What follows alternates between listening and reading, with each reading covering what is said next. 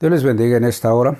Damos gracias al Señor por esta oportunidad maravillosa que nos concede de la existencia, la salud y la fortaleza con la cual nos guarda hasta este momento.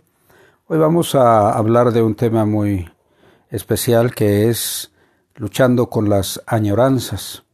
Eh, para ello nosotros vamos a usar dos escrituras eh, para iniciar, que es eh, Eclesiastés 3.1, que dice de la siguiente manera, todo tiene su tiempo y todo lo que se quiere debajo del cielo tiene su hora. El segundo versículo está en el capítulo 7 y versículo 10 y dice de la siguiente manera, Nunca digas cuál es la causa de que los tiempos pasados fueron mejores que estos, porque nunca de esto preguntarás con sabiduría. Oremos, Padre, te agradecemos el favor, la gracia y la misericordia que tienes para cada uno de nosotros por este tiempo especial que nos das de poder recibir de tu palabra Pedimos que nuestro corazón y nuestra mente sean bendecidos por ti, que estén como ese terreno fértil para que la semilla de tu palabra caiga y traiga fruto al ciento por uno. En el nombre de tu Hijo Jesús te pedimos todo y que podamos estar atentos para ser edificados a través de este mensaje en este día. En Cristo Jesús. Amén. Les decía yo, vamos a platicar sobre las añoranzas. La palabra añoranza es un, dice, su definición es un sentimiento de pena por la lejanía, la ausencia, la privación o pérdida de una persona o cosa muy querida. ¿Alguna ocasión tú has eh, tenido añoranzas por... No sé si hayas tenido añoranzas eh, por algo o por alguien, por algún lugar, por algún trabajo, alguna escuela algún familiar, amigo o época de tu vida, o alguna comida, eh, o un estilo de vida. No sé si para hayas tenido o has, a lo mejor has hasta tenido dificultades con esas añoranzas. Recuerdo de una persona eh, en el pueblo donde yo nací, eh, que su anhelo mayor era irse a los Estados Unidos. Y entonces, pues un buen día tuvo el dinero y tuvo la valentía, osadamente se lanzó al autobús y, y se fue a los Estados Unidos. No tenía una visa para cruzar, pero logró llegar hasta un lugar que se llama Los Ángeles, California. Y cuando estaba en aquel lugar ya tenía unos meses, pero durante todo ese tiempo que estaba en ese lugar, no había día que no dijera, ay, cómo extraño a mi pueblo, cómo extraño Riondo, cómo extraño a esta, a toda la gente de allá, todo el tiempo estaba así. Y, y este, y pues los conocidos que con los que convivía le decían, ya deja de eso, ya déjate de eso. Y no, decía yo cualquier día me voy, yo cualquier día me regreso. No, pero si ya estás trabajando, yo cualquier día me regreso. Y entonces, eh, una buena mañana se dieron cuenta que ya no estaba él y pum, apareció en el pueblo otra vez ahí este hombre, ahí en Redondo llegó, el pueblo así se llama donde nací, y entonces llegó y, y ya toda la gente, oye, pues cómo, si estabas, ya sabíamos que estabas muy bien allá en Los Ángeles, sí, pero es que no tienes idea de, ay, la nostalgia que me daba por estar aquí, este lugar, todo, todo, estaba tenía una lucha muy seria con sus sentimientos y al poquito tiempo, ¿qué creen que hizo otra vez? Se regresó para los Estados Unidos. bueno, para no hacer la larga, ese hombre pasó su vida yendo y viniendo, nunca hizo vida en aquel lugar, pero tampoco nunca hizo vida allí en el pueblo, en la manera como se pudiera decir, tradicional como se conoce. Siempre estuvo de un lado a otro. Su añoranza era vivir en los Estados Unidos, pero también su añoranza era vivir en su pueblo, y lo malo es que no se puede llevar a su pueblo por Estados Unidos. Entonces, ese hombre, todo mundo después ahí en el pueblo decía, cuando alguien decía, ay, qué, cómo extraños, ay, ya le decían el nombre de la persona. Entonces, este, No sé si tú hayas tenido añoranzas. Yo, en lo particular, muchas ocasiones recuerdo alguna etapa de, de mi vida, cuando era joven, cuando estaba yo en diferentes partes de la escuela, diferentes etapas de la escuela. Y a veces recuerdo con cierta, con cierta nostalgia, ¿verdad? De, que es añoranza, eh, ciertas etapas de la escuela. Pero hay gente que se queda viviendo eso, como la anécdota que les platicaba yo, que siempre vive eso. No es malo tener añoranzas, pero fijémonos, hoy vamos a mirar cosas muy interesantes que están en tres pasajes de la Biblia que solo los vamos a leer, no vamos a no vamos a profundizar mucho en ellos porque pudiéramos hablar mucho tiempo de cada pasaje, pero eh, vamos a utilizar tres pasajes en los cuales vamos a darnos cuenta que las añoranzas tienen varias situaciones, tienen muchas aristas, tienen muchas situaciones complicadas porque puede llegar en un momento determinado a impedir que la obra de Dios sea realizada de la manera como Dios quiere hacerlo en tu vida y no solo en ti, aún en tu familia, en tus vecinos, con toda la gente con la que tú convives. Entonces, eso de las añoranzas es una lucha. Y sabes también este tema por qué lo estoy tocando en este día. Porque a hoy en día está la gente con mucha añoranza de volver a como estábamos antes ¿Cómo extrañamos esto? ¿Cómo extrañamos aquello? Ay, no podemos, mucha gente dice, es que no podemos ir al restaurante, no podemos ir a comernos eh, unos tacos como antes lo hacíamos, no podemos hacer muchas cosas. Quien es aficionado al teatro o al cine, no, pues no podemos hacer nada de eso y están muy melancólicos y están, están perdiendo de vista el momento presente. Porque su mente, su corazón está en aquello. Ay, el pueblo, el pueblo de Dios tampoco está, está exento de eso, no estamos exentos de ello.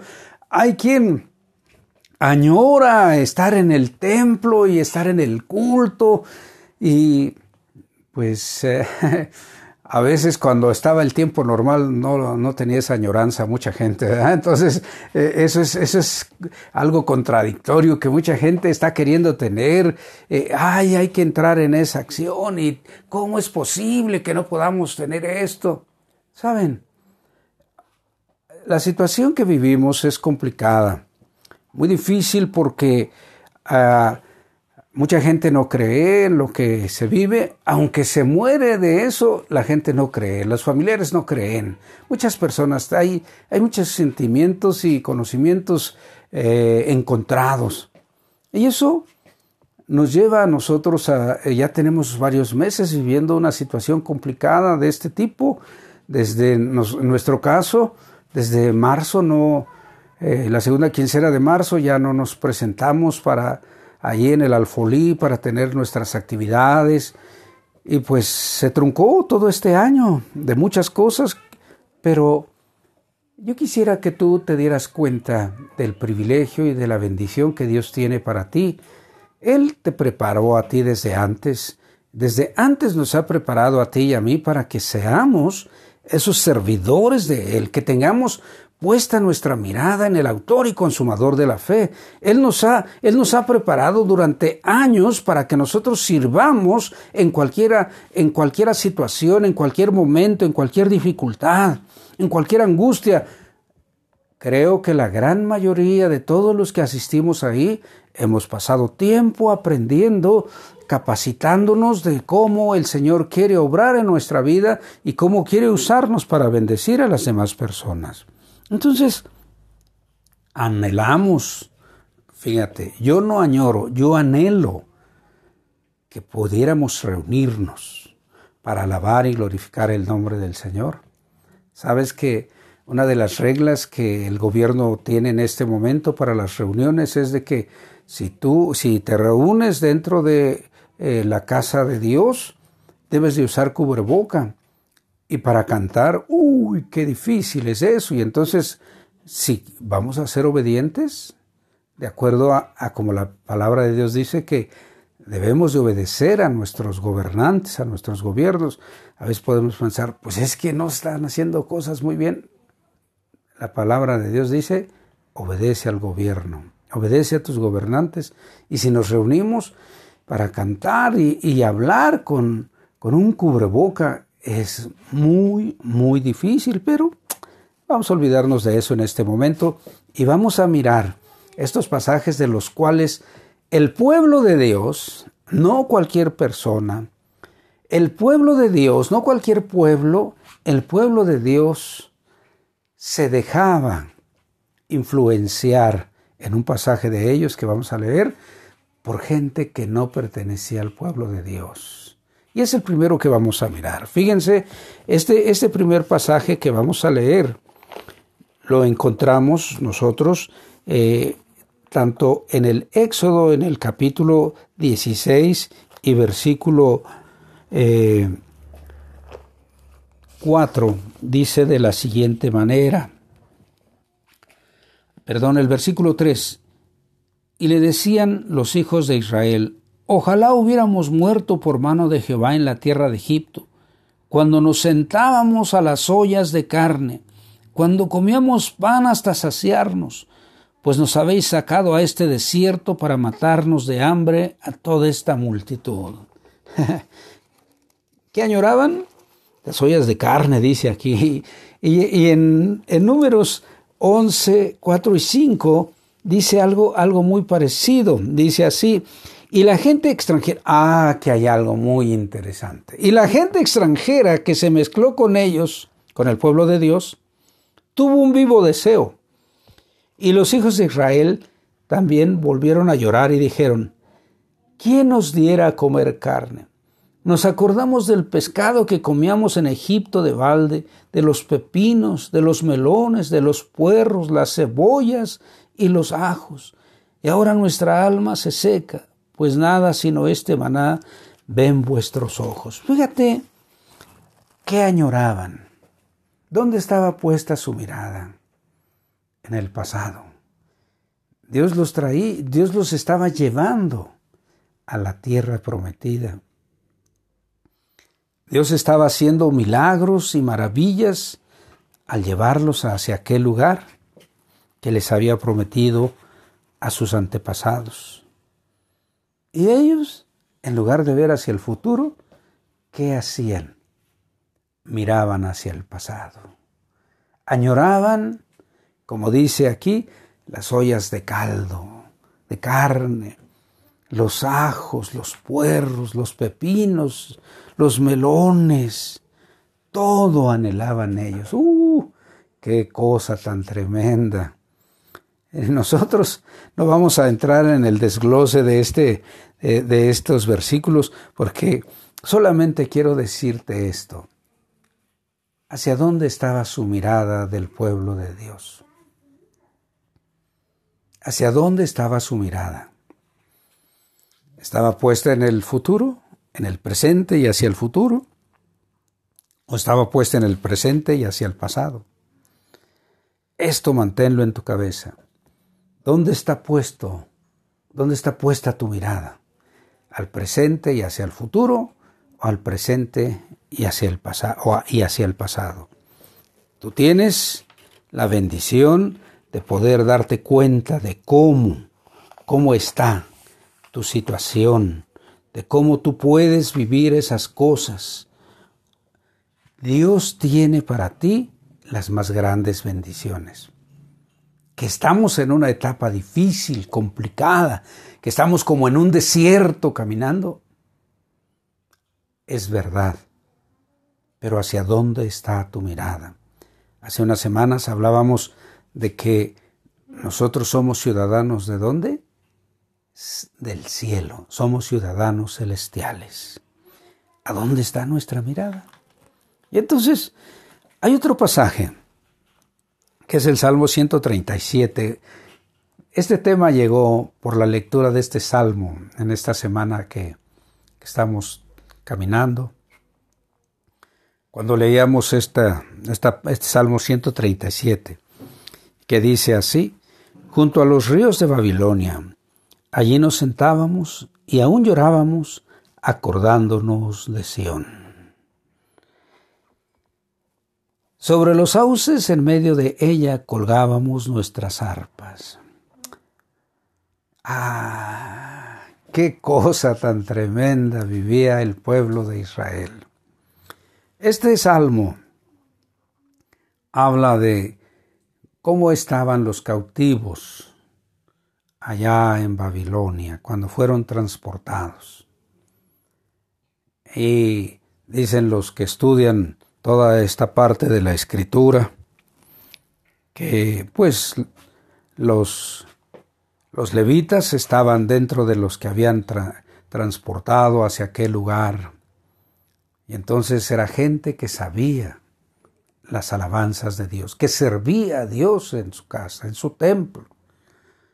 Pero ellos, ellos estaban ahí ahora llorando, angustiados, sufriendo enormemente. Y pues se quejaban de que sus, sus eh, eh, cautivadores, aquellos que los habían esclavizado, les decían, cántenos unas de sus alabanzas, cántenoslas, por favor, cántenoslas. Y entonces decían ellos, ¿cómo vamos a cantar los cánticos de Dios? En este lugar. ¿Sabes? ¿Por qué llegó allí el pueblo? Ellos añoraban estar en Sión y cuando estaban en Sión no obedecían a Dios. Por eso fueron llevados cautivos. Por eso ellos vivían esa situación. Las añoranzas, las añoranzas, uh, son muy difíciles de vivir. Ellos estaban añorando estar en aquel lugar, estar en ese lugar para alabar, para glorificar a Dios. Ellos añoraban adorar a Dios. Y qué difícil es cuando tenemos la oportunidad de llegar a esa situación de añorar algo. ¿Por qué?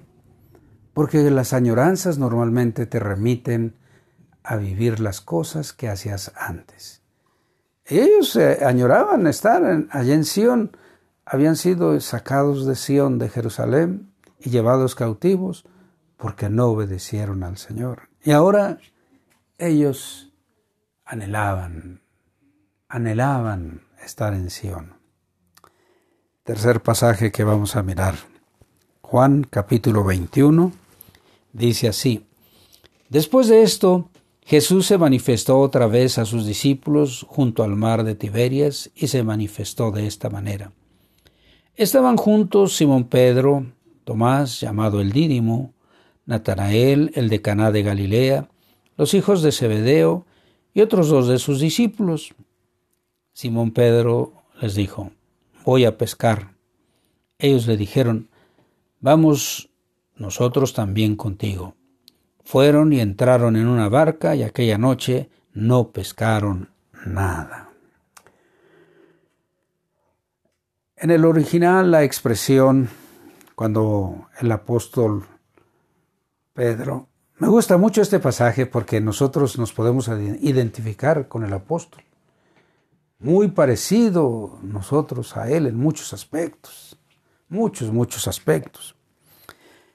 Y esto que el apóstol estaba haciendo, dice en el, griego, la expresión que se utiliza es para decir, esto que estamos viviendo se acabó, así que vamos a volver a lo que antes hacíamos. vamos, a, vamos a retomar lo que hacíamos antes. Oye, el Señor Jesús se les había aparecido ya. Esta, esta era la cuarta ocasión que se les apareció. En el más adelante en el capítulo vamos a, lo puedes leer, no vamos a hablar de ello. Lo que quiero es que veamos cómo aun cuando alguien que ha convivido con Jesús, que ha recibido el favor y la gracia de Él, que ha sido transformado por Él, que ha tenido experiencias sublimes, maravillosas, que ha tenido revelaciones celestiales. ¿Por qué?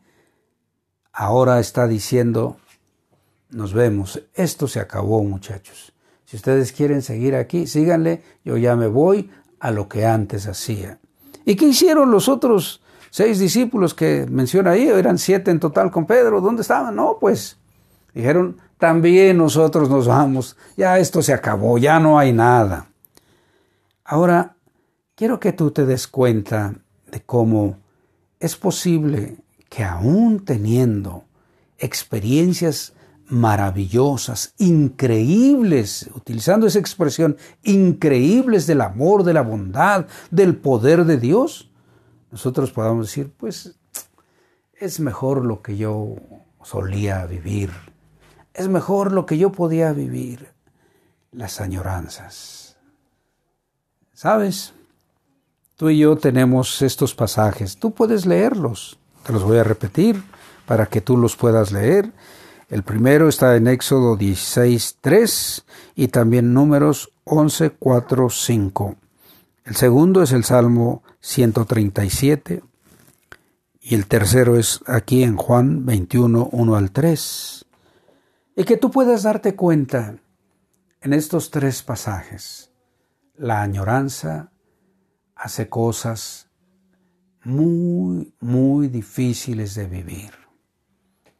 Impide en nuestro en el primer en el primero y en el tercero de los pasajes el pueblo de Israel en su transitar hacia la tierra prometida y el apóstol o los apóstoles teniendo las promesas de Dios a través de su hijo Jesús estaban queriendo tomar sus actividades personales olvidándose de lo que para lo que habían sido escogidos añorando su vida pasada, añorando todo lo que tenían antes. Nosotros en este tiempo, yo te decía hace un momento, añoramos en ocasiones cosas de nuestro pasado, de cuando tú has vivido cierta época de tu vida, cosas, y en este tiempo mucha gente añora estar en la casa de Dios. Pero yo quiero que tú veas esto. La añoranza te puede llevar a tener situaciones muy complicadas, muy difíciles, de tal manera que tú puedes llegar a pensar como la gente del pueblo de Israel, mejor nos hubiéramos muerto y entonces el Señor les dio gusto a, los que dijeron eso, ah, quieren eso, pues se van a morir. Y se murieron en el desierto. El Señor permitió que se murieran todos. Los cautivos de Babilonia, este salmo se cree que lo, lo escribió alguien que estuvo cautivo en Babilonia y regresó del cautiverio. Entonces, el tercer pasaje, el apóstol Pedro, nosotros podemos darnos cuenta cómo en todo este capítulo habla acerca de cómo Dios trata con él. Tú y yo tal vez podamos añorar algo. Tú y yo podamos tal vez querer vivir cosas como antes las vivíamos. No pensemos en eso, dice Eclesiastés 7:10 que los tiempos pasados fueron mejores. Todo tiene su tiempo y todo tiene su hora, dice el capítulo 3, versículo 1 de Eclesiastés. ¿Cómo estamos aprovechando nuestro tiempo? ¿Estamos aprovechándolo o estamos añorando cosas? ¿Estás creciendo en tu relación con el Señor?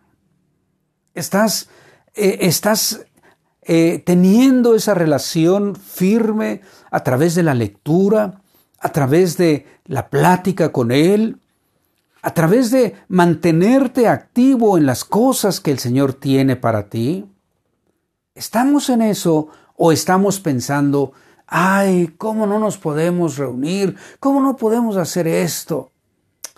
No pensemos en eso, porque posiblemente nosotros pudiéramos tener tiempo, antes teníamos el tiempo y, mucha gente no lo aprovechaba, no lo aprovechaba. ¿Sabes una cosa? Me llama mucho la atención este tercer pasaje que, leí, que leemos cuando el Señor Jesús trata con Pedro. Alguien como tú y como yo, con muchos altibajos emocionales, espirituales, pero que el Señor le dice de qué forma le conviene vivir y hacer. Que no nos gane la nostalgia como aquel personaje del que te hablaba yo de mi pueblo porque nunca, nunca pudo hacer las cosas. No logró su objetivo, porque estando en el lugar que él añoraba, que decía que iba a tener para hacer vivir mejor a su familia y tener mejores cosas, cuando ya estaba en ese lugar, se regresaba a su pueblo porque pues añoraba mucho estar, le daba mucha nostalgia no estar en su pueblo. Y ya que se terminaba todo lo que había traído de, su trabajo en aquellos lugares, eh, decía, ya me voy porque creo que aquí no vamos a sobrevivir, tenemos que hacer algo diferente. Y se iba otra vez. Y regresaba los poquitos meses. Sabes, nosotros tenemos el privilegio de estar en Cristo Jesús y de vivir esa gracia maravillosa cuando el Señor habló con Pedro en este capítulo 21 de Juan y le da las indicaciones de cómo vivir y de cómo hacer, modifica las situaciones de Pedro en su vida.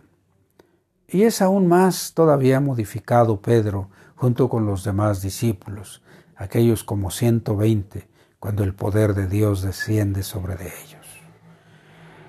Hoy es día en que tú y yo no tenemos que eh, sentirnos que añoramos ya como vivíamos antes de esta situación, sino es tiempo de sentarnos, de hincarnos, de postrarnos ante el Señor y decirle, anhelo de tu poder, porque esto que estamos viviendo solo quiero que me sirva para llevarme adelante más en mi relación contigo, en poder disfrutar de tu amor y de tu misericordia, ya no recordar, no querer vivir, ay, como antes, no, sino esa nueva manera que tú tienes para mí, para que yo pueda tener esa relación más firme contigo, no estar en un lugar solamente porque aquí es el lugar donde Dios se manifiesta, Dios se manifiesta donde tú se lo permitas, se manifiesta en tu casa, se manifiesta en la calle, se manifiesta donde tú estás, porque el amor y la gracia de Dios está en tu vida, Cristo está en tu vida, el Espíritu de Dios está en tu vida, el poder del Espíritu Santo se puede manifestar en cualquier lugar. Ahora, solo es que tú decidas darle a Él la libertad y que no estemos con añoranzas, sino que estemos viendo hacia el futuro, que estemos mirando al autor y consumador de la fe y caminar con esa habilidad y con esa gracia que el poder del Espíritu Santo nos da e ir adelante día a día, viviendo la gracia, el poder y la misericordia que el Señor nos da. Es tiempo de que nosotros reflexionemos profundamente Queremos, como antes de esta, de esta situación que estamos viviendo de enfermedad, de pandemia, o queremos algo mejor. ¿Qué quieres? Te invito a que en esta semana tú hagas un balance en tu vida y pienses, ¿estás esperando que se normalicen las cosas como era antes? ¿O estás esperando vivir lo mejor que Dios tiene para tu vida. ¿Te estás preparando para ello? ¿Cuáles son tus preparativos? ¿De qué manera te estás preparando para ello? Acuérdate, Cristo viene. Lo estamos esperando en la manera como Él quiere que lo esperemos. Las añoranzas impiden que nosotros veamos hacia el futuro, impiden que nos desarrollemos. Las añoranzas es como si tú quieres manejar un vehículo mirando el espejo retrovisor. No vas a llegar a ningún lado, a salvo, no vas a tener cosas buenas. Así son las añoranzas.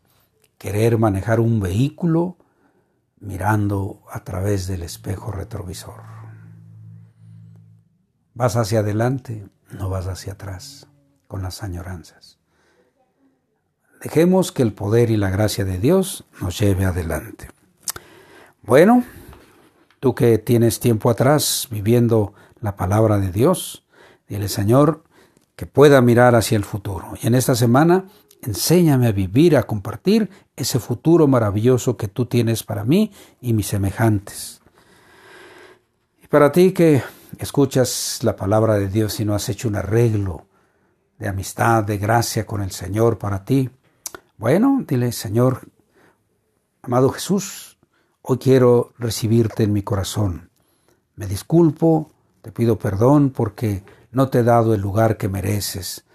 He estado desobedeciendo todas las indicaciones porque a mí me ha parecido mejor esto, pero no quiero seguir viviendo pensando en que era mejor aquello. De aquí para adelante, solo guiado por ti, amado Dios, quiero vivir. Oremos, Padre, te damos gracias porque nos das este tiempo especial de poder darnos cuenta que lo mejor está por venir.